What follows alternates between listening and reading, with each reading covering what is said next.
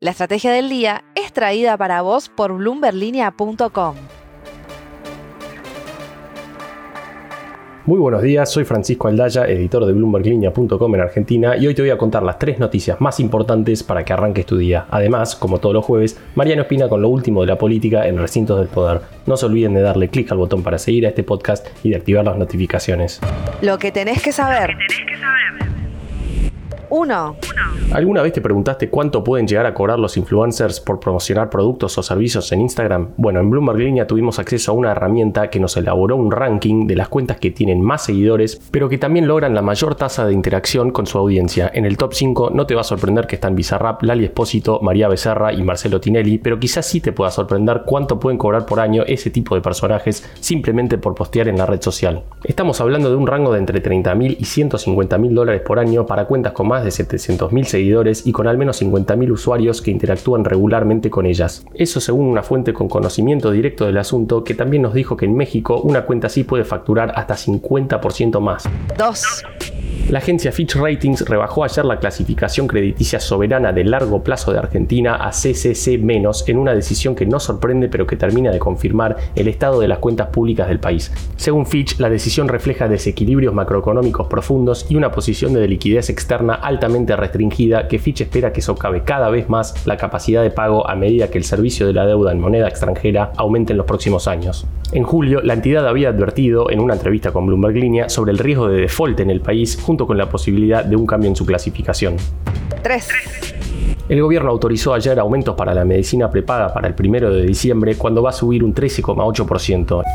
Y al que no le gustó esta medida fue, bueno, al mismo gobierno. La vicepresidenta Cristina Kirchner, que ya había pedido que Massa intervenga más sobre los precios de los alimentos, criticó el aumento en los servicios de salud, diciendo que resulta francamente inaceptable el nuevo aumento, esta vez de dos dígitos, que el gobierno autorizó de las empresas de medicina de prepaga y que de esta manera suman el 114% anual de aumento otorgado. O sea, más de un 20% sobre la inflación anualizada. Un tremendo caso de teléfono descompuesto o directamente de líneas cortadas.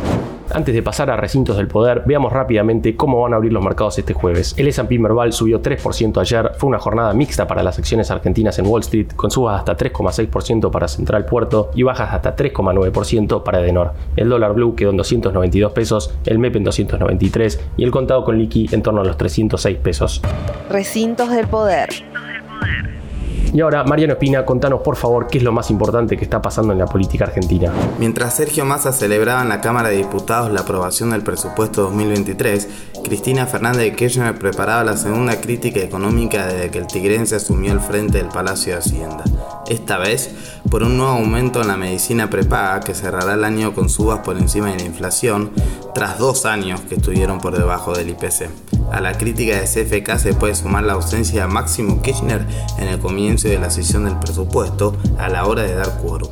Llama la atención que entre las fotos que Massa subió a Instagram de su paso ayer por diputados, incluyó dos en las que aparece junto al diputado Kirchner. Sutil maniobra.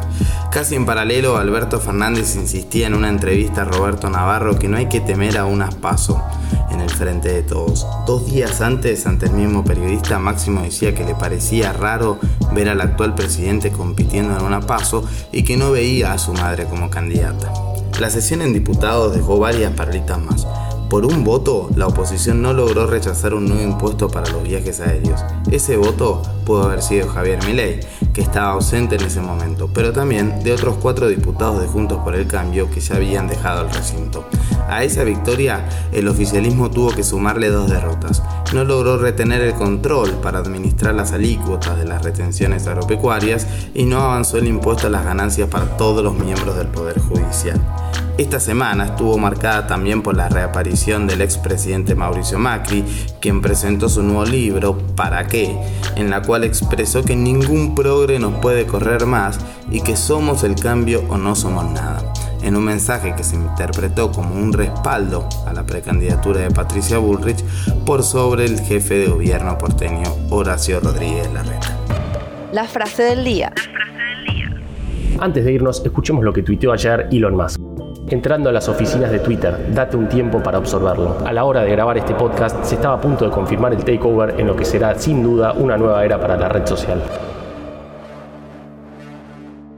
Esto fue un nuevo capítulo de la Estrategia del Día Argentina. Yo soy Francisco Aldaya, editor de Bloomberg Línea, y me podéis seguir en Twitter en arroba franaldaya. No se olviden de darle clic al botón para seguir a este podcast y a la campanita para que se enteren al instante cada vez que sale un capítulo de lunes a viernes. Espero que tengas una gran jornada productiva. Esto fue La Estrategia del Día Argentina, escrito y narrado por Francisco Aldaya. Producido por Arturo Luna y Daniel Hernández. Que tengas un día muy productivo.